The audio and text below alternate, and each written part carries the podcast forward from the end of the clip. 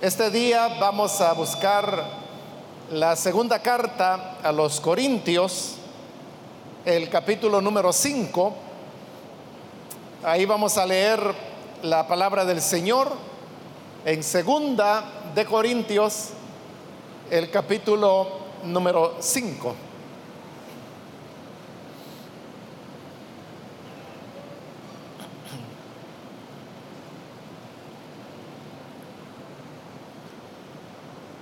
Bendice la palabra del Señor en segunda de Corintios capítulo 5, el versículo 14 en adelante, porque el amor de Cristo nos constriñe pensando esto, que si uno murió por todos, luego todos murieron, y por todos murió para que los que viven ya no vivan para sí, sino para aquel que murió y resucitó por ellos. De manera que nosotros, de aquí en adelante, a nadie conocemos según la carne. Y aun si a Cristo conocimos según la carne, ya no lo conocemos así. De modo que si alguno está en Cristo, nueva criatura es. Las cosas viejas pasaron, y aquí todas son hechas nuevas. Amén. Hasta ahí vamos a dejar la lectura. Hermanos, pueden tomar sus asientos, por favor.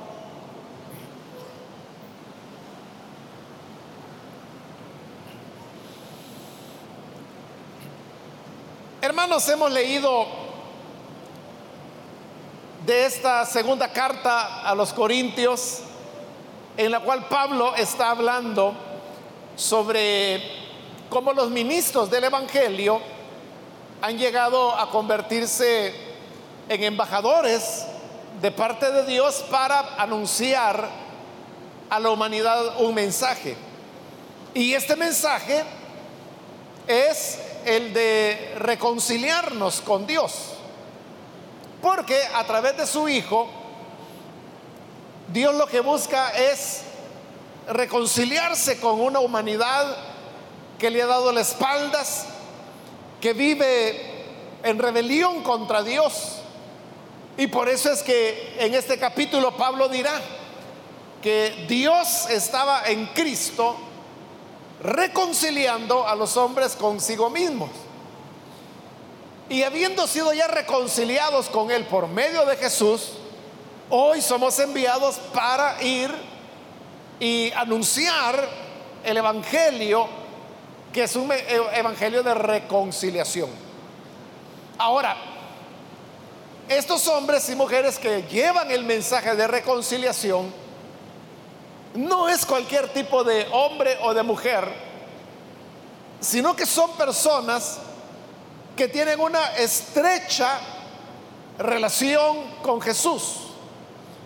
Es una relación que los identifica con Él. De manera que lo que Cristo vivió, también lo viven los que son parte de su pueblo y que están identificados con Él. Hablando de esta relación tan estrecha, es que el versículo 14 nos dice, porque el amor de Dios nos constriñe pensando esto, que si uno murió por todos, luego todos murieron. Cuando habla de ese uno que murió por todos, pues es muy claro que se está refiriendo al Señor Jesús. Dice que Él murió por todos. Y es a lo que yo estaba haciendo referencia. Que el Padre lo que hizo fue reconciliarnos con Él estando en Cristo. Entonces Cristo fue la manifestación de Dios que salió en busca del ser humano. No es que Dios se quedó sentado y el ser humano de su iniciativa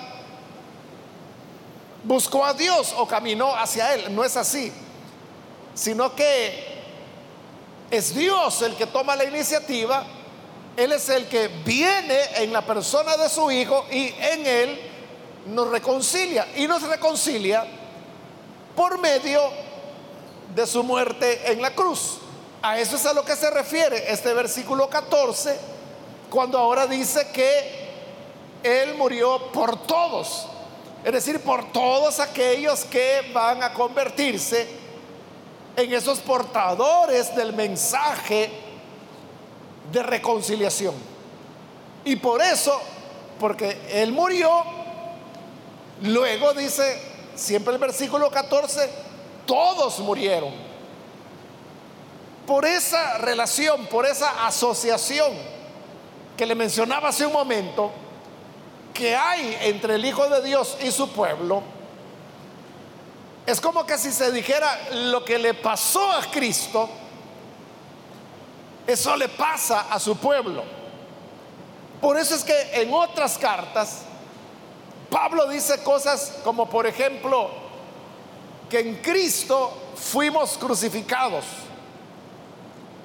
En su carta a los romanos, él también dice que en Él fuimos bautizados. También dirá que en Él somos resucitados. Pero todas estas cosas que estoy mencionando, el ser crucificado, el ser bautizado, el ser resucitado, son aspectos o elementos, acontecimientos que le ocurrieron al Hijo de Dios. Pero Pablo dice que cuando Él fue bautizado, nosotros estábamos siendo bautizados con Él. Que cuando Él fue crucificado, nosotros fuimos crucificados con Él. Que cuando Él resucitó, nosotros fuimos resucitados con Él. Por lo tanto, si ahora dice que Él murió por todos, por eso dice Pablo, entonces todos murieron. Y ese es el Evangelio. El Evangelio es un llamado y una invitación que se nos hace para morir. Pero no es una muerte física o limitada a lo físico, como fue en el caso del Señor Jesús, sino que aquí se está hablando, hermanos, de un aspecto más profundo y es el tema de, de, la muerte, pero al yo.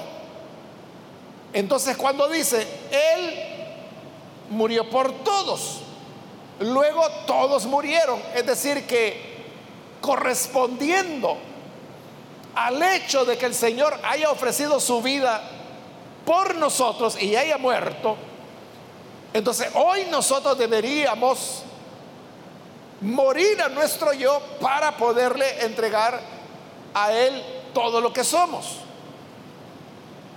El versículo 15 continúa diciendo, y por todos murió para que los que viven ya no vivan para sí, sino para aquel que murió y resucitó por ellos. Ahí se nos está diciendo con claridad de que no se trata de limitarnos a la muerte física, sino que está diciendo que los que mueren para Él son aquellos que aún están con vida, pero esa vida Dice el versículo 15, ya no la viven para sí, sino para aquel que murió y resucitó por ellos. Por eso yo le decía, es la muerte al yo. El yo es la personalidad que cada uno de nosotros tenemos.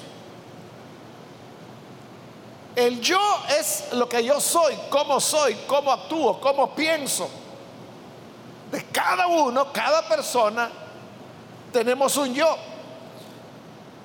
Y ese yo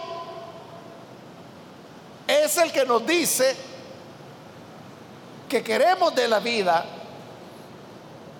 cómo utilizamos nuestra vida, cuáles son las metas que deseamos alcanzar o si simplemente no tenemos ninguna meta. Todo eso es el yo de la persona quien lo determina. Pero como es el yo lo que lo determina, sabemos que el ser humano lo que buscará son sus intereses. Lo que procurará es lo que le complace, lo que le acomoda, lo que le seduce, lo que le tienta. Y por eso es que hoy Pablo está diciendo que Cristo murió para que los que viven, es decir, los que vivimos físicamente, ya no vivamos para nosotros. Es decir, que de lo que se trata es de sacar al yo del centro de nuestra vida. Porque toda persona que no tiene a Cristo y que no ha muerto para Él, es una persona en donde el yo es el centro de su vida. Las personas manejan su vida como quieren, como ellos creen que es lo correcto, como les da el antojo de hacerlo. Hay personas que podrán tener la idea de que, por ejemplo, fumar le quita la vida a la persona. Hay estudios que se han hecho que indican que, por ejemplo, que por cada cigarro que una persona fuma, no recuerdo si son dos o tres días de vida que pierde cada vez que, toma, que fuma un cigarro. Pero una persona puede decir, sí, mire, yo sé que es malo, que me va a dañar los pulmones, que me voy a morir rápido, pero déjeme, que soy yo. Yo no le hago daño a nadie soy yo el que está fumando y si soy yo el que se muere, pues yo me voy a morir, pero me voy a morir contento con un cigarro en la boca. Ese es el yo. El yo, hermano, es cuando todo el centro de la vida y de las decisiones está en la persona. Y esto no solamente, hermano, se da con personas incrédulas, y con e- elementos de, pecado, como el que le acabo de mencionar de la persona fumadora. A veces también se da con creyentes, porque no es lo mismo haber creído en Cristo que haber muerto para Él. Eso es distinto. Porque las iglesias están llenas de creyentes que han creído en Jesús, que lo han recibido como Salvador, pero que siguen viviendo para ellos. Cuando Pablo dice que el propósito de Dios es que ya no vivan para sí, sino para el que murió y resucitó por ellos. Hay muchos creyentes dentro de las iglesias, pero que no han muerto. Y no porque anden haciendo cosas malas. Le voy a, contar un ejemplo. Esto fue de una hermana hace ya años, bastantes años. Una hermana a quien yo la conocí desde el día de su conversión. Era una señora. Y bueno, pasaron los años, ella permaneció en la iglesia, una hermana muy fiel. Pero de repente, hermanos, en una oportunidad, yo supe de que ella estaba mal de salud y como era una de las hermanas que décadas tenía de estar en la iglesia, entonces yo fui y la visité. Y platicando con ella, me dijo que, su problema es que ella era, era diabética. Y usted sabe de que en el tema de la diabetes hay dos cosas que son claves la alimentación, que debe ser una alimentación correcta, y el hacer ejercicio. Una persona que controle esos dos aspectos, conforme a las recomendaciones que un médico le vaya dando, los mismos médicos dicen, esa persona diabética puede llevar una vida más saludable que una persona que no lo sea. la clave es esa. Bueno, es como yo sabía que eso era, entonces yo le dije, hermana, le dije, pero a usted ya le dieron su dieta. Sí, me dijo. ¿Y la está siguiendo? No, me dijo. ¿Y por qué no? Le dije yo.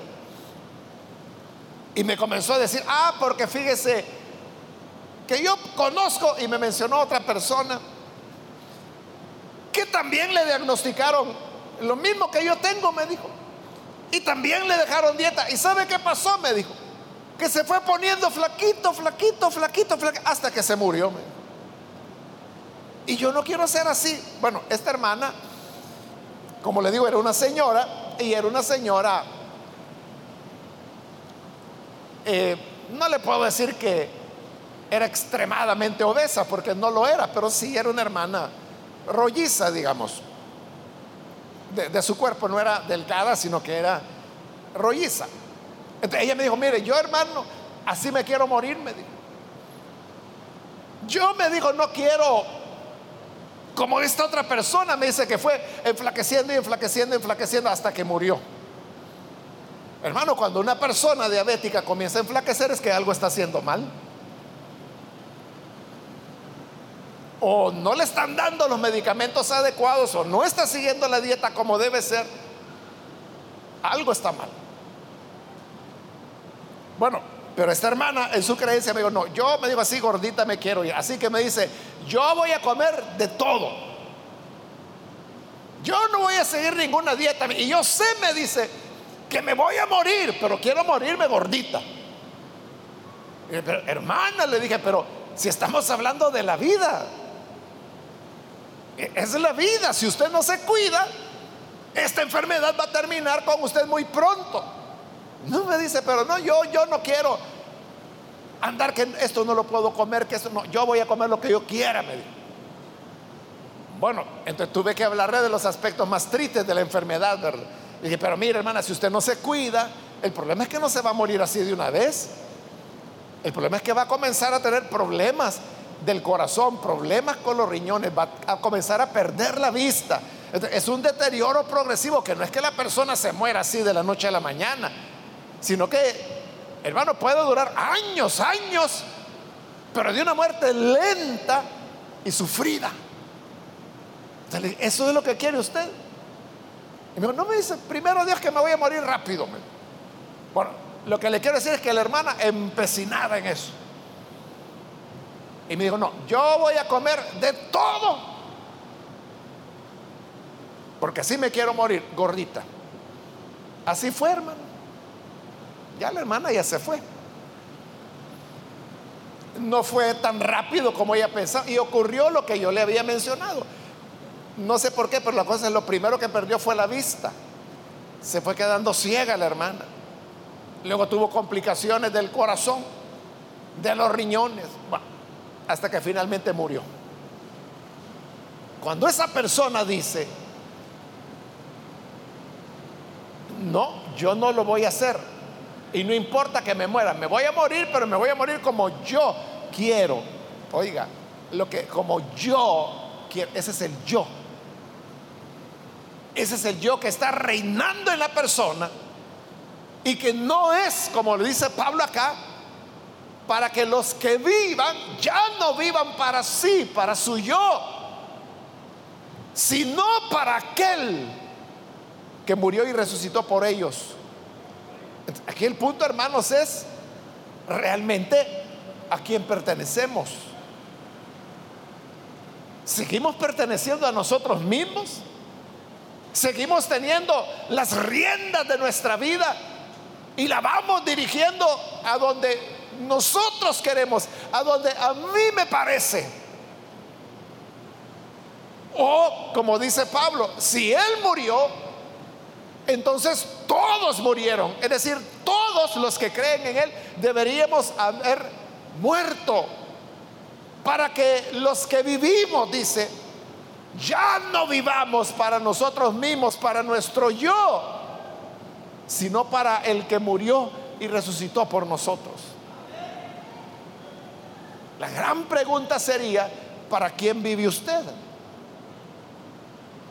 ¿Para quién vive usted? ¿Es usted de las personas que piensan, no, si vida solo hay una, yo la voy a vivir como yo quiera? Entonces no estás viviendo para Cristo, porque el que verdaderamente pertenece a Cristo y vive para aquel que murió y resucitó por él o por ella, no toma este tipo de decisiones. Como la hermana que le digo, no, yo me voy, me quiero morir y gordita. Lo que debió haber hecho es preguntarle a Dios, Señor, ¿qué quieres? Me han diagnosticado enfermedad. Y usted sabe que Dios no tiene las manos atadas para nada. El Señor puede decidir sanarla o no sanarla. Si la sana, problema resuelto. Si no la sana, Dios tiene muchas posibilidades. Una es que la persona siga las recomendaciones, se cuide y viva 20, 30 años más para servir al Señor. Esa es una opción. Otra opción sería que la persona se enfoca en otras áreas de su vida para poder servir al Señor de mejor manera. El problema, hermanos, es que cuando hablamos de servir al Señor, muchas veces nosotros lo limitamos a predicar la palabra o a compartir el Evangelio o a ser líder. Es cierto que todo eso es servir al Señor, pero hay otras maneras como se puede servir a Dios. Cuando usted es un buen trabajador, una buena trabajadora, también está sirviendo a Dios, también está dando testimonio. Cuando usted se dedica a cuidar de la familia, usted también está dando un testimonio y está sirviendo a Dios porque está haciendo que el propósito de Dios se cumpla en ese hogar. Por eso le digo, hay muchas opciones. Y porque son muchas opciones, nosotros no podemos saber cuál es el camino por el cual el Señor nos llevará. No lo podemos saber. Entonces, si ya no vivimos nosotros, sino que los que estamos vivos vivimos para aquel que murió y resucitó por nosotros, entonces esto significa, ya no es más lo que yo quiero, ya no es más lo que yo prefiero, ya no es más lo que a mí me gusta. No debemos ser, hermanos, como esas personas que les gusta algo que está por allá. Dice, ah, como eso me gusta, yo voy a ir a, a recogerlo.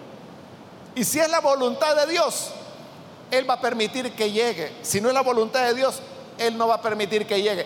Y empieza la gente a caminar. Vaya Señor, aquí vengo, aquí vengo, ya estoy acá, aquí estoy, ya lo voy a recoger. Si no me lo impides, es que es tu voluntad. Y ahí va hasta que lo agarra.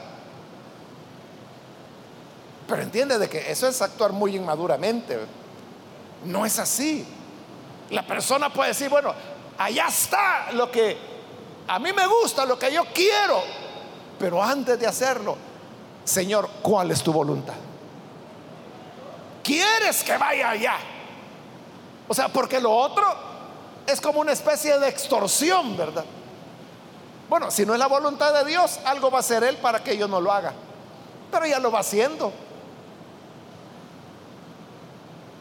A los jóvenes y señorita, yo les he dicho muchas veces que eso de decir, bueno, a mí me gusta esta joven, yo me le voy a declarar. Si no es la voluntad de Dios, me va a decir que no. Y si es la voluntad de Dios, me va a decir que sí. Eso es lo que Él quiere. Entonces va y se lo dice. Y como yo le digo a los jóvenes, es que no hay ninguna joven que te vaya a decir que no, a menos de que tú seas muy torpe en cómo le presenta las cosas. A menos de que seas o muy inmaduro o muy pesado. Pero si tú haces las cosas correctamente, con educación, con respeto, no hay quien te diga que no. Pero eso no significa que es la voluntad de Dios. Es otro asunto diferente. Igual, hermano, la, joven que dice, ay, es que si él me dice que sea su novia, es porque es la voluntad de Dios. No, es la voluntad de él y tuya. ¿Quieres conocer la, la voz de Dios o la voluntad de Dios? Ciérrale la puerta a ese. Y tú colócate en neutro y dile, Señor, ¿cuál es tu voluntad? Yo voy a hacer lo que tú me digas. Pero al decir esas palabras, haré lo que tú me digas, Dios no está jugando. Y si Dios te dice, mira, no, no es mi voluntad, entonces no lo hagas.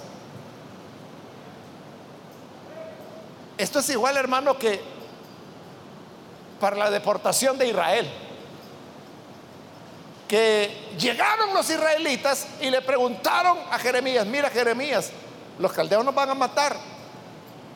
Y nosotros lo que hemos pensado es que para protegernos mejor nos vamos a Egipto. Pero no queremos hacer nada sin la voluntad de Dios. Así que órale a Dios. Órale y pregúntale si Dios quiere que nos quedemos en esta tierra o que nos vayamos a Egipto. Y Jeremías dijo, de acuerdo, como todo parecía bien, ¿verdad? Que querían conocer la voluntad de Dios. Está bien, yo voy a orar por ustedes. Y Jeremías oró y rápido le respondió el Señor y le dijo, dice el Señor que no se vayan, que se queden. ¿Qué? Que se queden, que no se vayan a Egipto. No, ese no es Dios el que habló. No, nosotros nos vamos a ir. Y empezaron a decir, Dios no habló a través de ti. Dios lo que quiere es destruirnos. Entonces, no, mejor todos nos vamos a Egipto. Y se fueron a Egipto. Y Dios le dijo a Jeremías, mira, vete con ellos también, porque estos creen que se están salvando. Pero cuando llegaron a Egipto, al nomás llegar a Egipto, Jeremías les dio una profecía y les dijo, mire, voy a poner aquí este ladrillo y lo voy a cubrir de tierra. Porque sobre este ladrillo que estoy poniendo aquí, el rey de Caldea, Nabucodonosor, va a poner su trono y aquí los va a esclavizar a ustedes que vinieron huyendo de él, porque no oyeron la palabra del Señor. Ahí tiene usted un ejemplo de gente que está preguntando cuál es la voluntad de Dios cuando ellos ya decidieron qué hacer. Ellos ya habían decidido irse a Egipto. Entonces, ¿para qué le preguntaban a Jeremías? Quizás pensaban que Dios pensaba como ellos o que Dios quería lo que ellos querían. así hay muchos jóvenes. Y no solo jóvenes, hay hermanos ya adultos, señores, señoras, que ya decidieron qué hacer. Ya decidieron lo que quieren. Y dice, bueno, si es la voluntad de Dios, todo va a salir bien. Ellos lo decidieron. Y si sale bien, quizás esa es la peor trampa que el diablo te puso. Para destruirte. O para destruir tu hogar. O para destruir a tu familia. La clave, como Pablo lo está diciendo, es si Él murió, entonces todos murieron. Todos, hermanos, debemos morir a nuestro yo. Y darle de verdad, hermano, pero de verdad, nuestra vida al Señor. Es que usted no puede decir, mire, es que yo el día que recibí a Cristo, ese día le entregué mi vida. Yo creo que hay casos en los cuales así es, que estas personas que pasaron al frente y le dijeron, Señor, te entrego mi vida. Lo hicieron honestamente. Pero también yo creo que es la menor parte de casos. La mayoría lo que hace es que pasa al frente, ora y dice, Señor, te entrego mi vida, pero no lo están haciendo todavía. Y años después, son ya creyentes, ya nacieron de nuevo, son hijos de Dios, están perdonados. Si se mueren, van con el Señor, sin duda. O si Cristo viene, van con el Señor, sin duda. Pero eso no significa que viven para Él. Porque el vivir para Él es lo que Pablo dice ahí. Para que los que están con vida física ya no vivan para sí, ya no vivan para ellos mismos, sino que vivan para el que murió y resucitó por ellos. Esto significa que las decisiones claves de nuestra vida vamos consultándolas con Él. No le estoy diciendo de que hay que consultarle, Señor, y hoy qué par de calcetines me voy a poner, y ahora qué blusa me voy a poner, y ahora cuál falda, Señor, y ahora cuál pantalón. O sea, no es eso. Pero hay decisiones trascendentales en la vida. Como por ejemplo matrimonio, estudios, trabajo, lugar de residencia, migrar, número de hijos, donde uno se congrega. O sea, todas estas son decisiones que no debemos tomarlas solos. No debemos tomarlas nosotros. Tenemos que preguntarle al Señor. Señor, ¿cuál es tu voluntad? ¿Qué es lo que tú deseas? Me parece que fue ayer, hermanos, predicando a otros hermanos, que yo les decía que, no recuerdo si fue ayer sábado o antier viernes, porque he estado predicando todos los días. Bueno, pero en uno de estos días, pudo ser viernes o sábado, yo le decía a los hermanos en la predicación de que muchas veces, con bastante frecuencia, hermanos, hay personas que me dicen, hermano, fíjese que yo me congrego en tal iglesia, pero fíjese que el pastor está en pecado, o fíjese de que tienen este error doctrinal, o fíjese que yo no me siento bien. Y yo lo que quiero, quiero salir de aquí, yo quiero buscar otra iglesia. Y yo les comentaba a estos hermanos, y hoy se los comento a ustedes, de que yo estoy seguro, hermanos, de que si a estas personas yo le digo, mire, ya no lo esté pensando, véngase con nosotros, véngase a la iglesia, yo sé que lo harían. Yo sé que lo harían porque me están preguntando. Pero yo lo que les digo es esto, esa es una decisión muy importante. que debe tomarla en oración con Dios. Mientras Dios no le diga a dónde debe ir, no vaya a ningún lugar.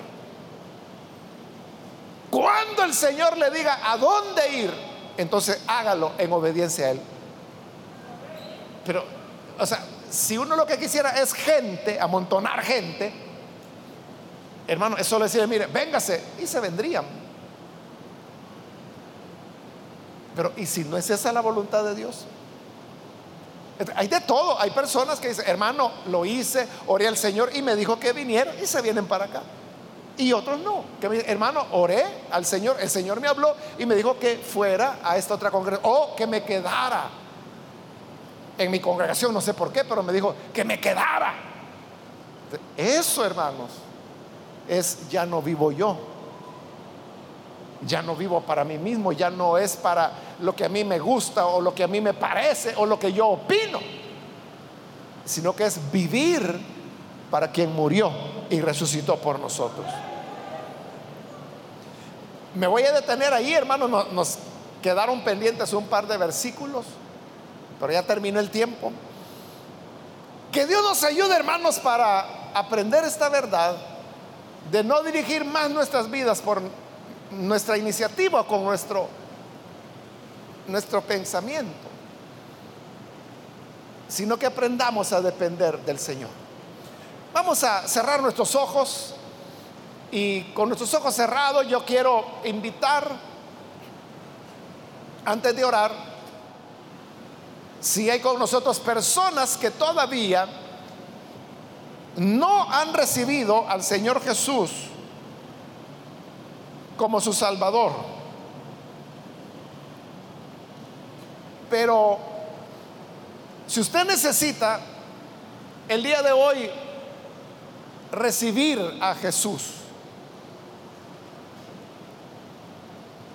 hoy es el día para hacerlo. Recuerde que aquí de lo que se trata es precisamente de que ya no decidimos nosotros mismos. Se trata de que ya no tomamos decisiones conforme a nuestro criterio, sino que más bien esperamos que sea Dios quien nos indique lo que Él quiere, porque Él murió por todos. Entonces hoy todos debemos morir a nosotros para vivir para Él. ¿Hay alguna persona que hoy necesita recibir a Jesús?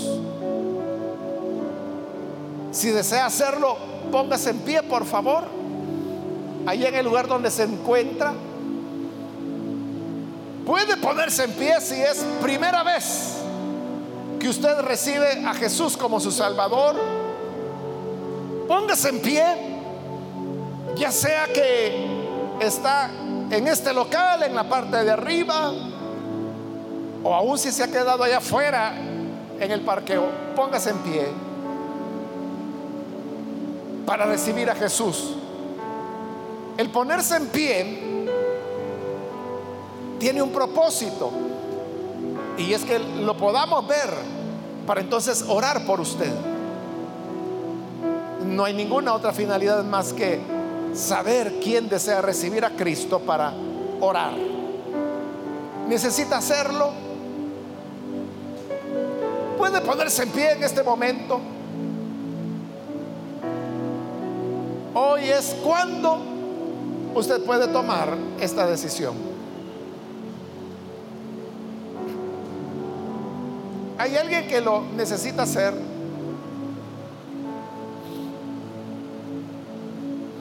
Muy bien, aquí hay un niño que lo está haciendo, Dios le bendiga.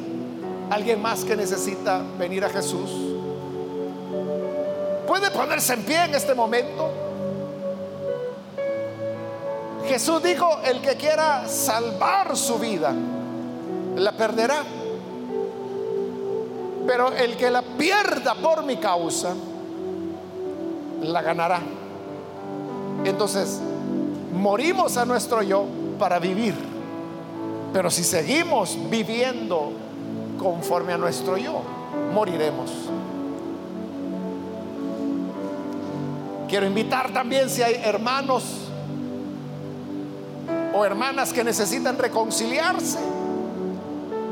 Igual puede ponerse en pie en este momento y vamos a orar por usted. ¿Hay alguna persona que se alejó del Señor, pero necesita reconciliarse? Póngase en pie. Hágalo en este momento.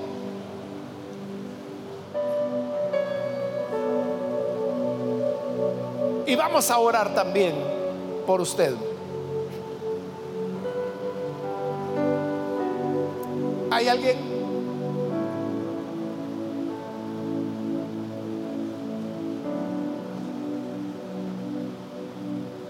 Vamos a orar en este momento, pero hago la última invitación. Si hay alguien más que necesita venir a Jesús o que necesita reconciliarse, póngase en pie y este ya el último llamado que estoy haciendo.